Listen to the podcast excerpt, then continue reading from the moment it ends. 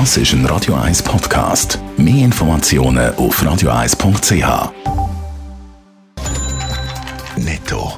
Das Radio 1 Wirtschaftsmagazin für Konsumentinnen und Konsumenten wird Ihnen präsentiert von Blaser Greinicher. Wir beraten und unterstützen Sie bei der Bewertung und dem Verkauf von Ihrer Liegenschaft. blasergreinicher.ch Dave Burkhardt.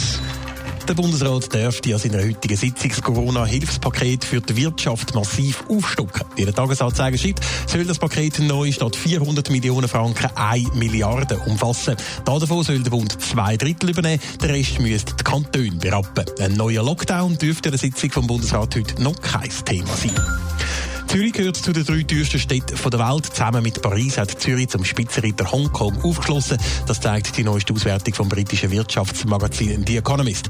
Grund sind vor allem Währungsanpassungen in der Corona-Pandemie. So haben Franken oder Euro zum Beispiel gegenüber dem Dollar aufgeholt. Deutschland stellt für die Modernisierung von seiner Autoindustrie weitere 3 Milliarden Euro zur Verfügung. Auf das jetzt insgesamt 5 Milliarden Euro schwere Sanierungspaket haben sich Kanzlerin Merkel, weitere Vertreter aus Politik, der Autoindustrie und Gewerkschaften am jüngsten Autogipfel gestern Abend geeinigt. Nervosität schlägt langsam, aber sicher beim einen oder anderen Unternehmen in der Schweiz. In elf Tagen wird über Konzernverantwortungsinitiativen abgestimmt. Die will Konzern mit Sitz in der Schweiz strengere Auflagen machen, was das Einhalten von Menschenrechten und Umweltstandards im Ausland betrifft. Und die Befürworter sind immer noch relativ deutlich vor Dave Burkhardt. Das Anliegen von menschlichen und umweltfreundlichen Geschäften auch außerhalb der Schweiz hat weiterhin einen Haufen Sympathisanten. Aber die Zustimmung, die schwindet je näher der Abstimmungstermin am 29. November kommt, sind bei den ersten beiden Umfragen vom GFS Bern im Auftrag von der SRG amigs noch deutlich über 60 Prozent gewesen, die zur Konzernverantwortungsinitiative Ja oder eher Ja wollen sagen, sind es jetzt bei der letzten Umfrage noch gerade 57 Prozent. Es zeichnet sich also da ein sehr knappes Rennen ab. Aber ob jetzt die Konzernverantwortungsinitiative sollte ein Volksmehr erreichen, könnte es sein, dass sie am Ständemehr scheitern. Ja, und das ist ja schon länger nicht mehr passiert bei einer Volksinitiative, dass sie bei einem Volksmehr noch am Ständemehr gescheitert ist.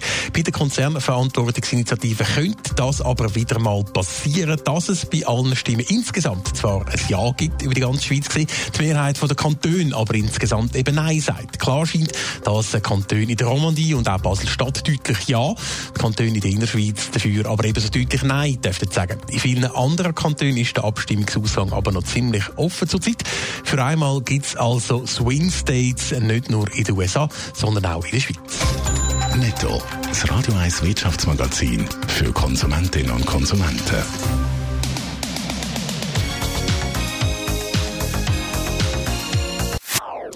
Das ist ein Radio 1 Podcast. Mehr Informationen auf radio1.ch.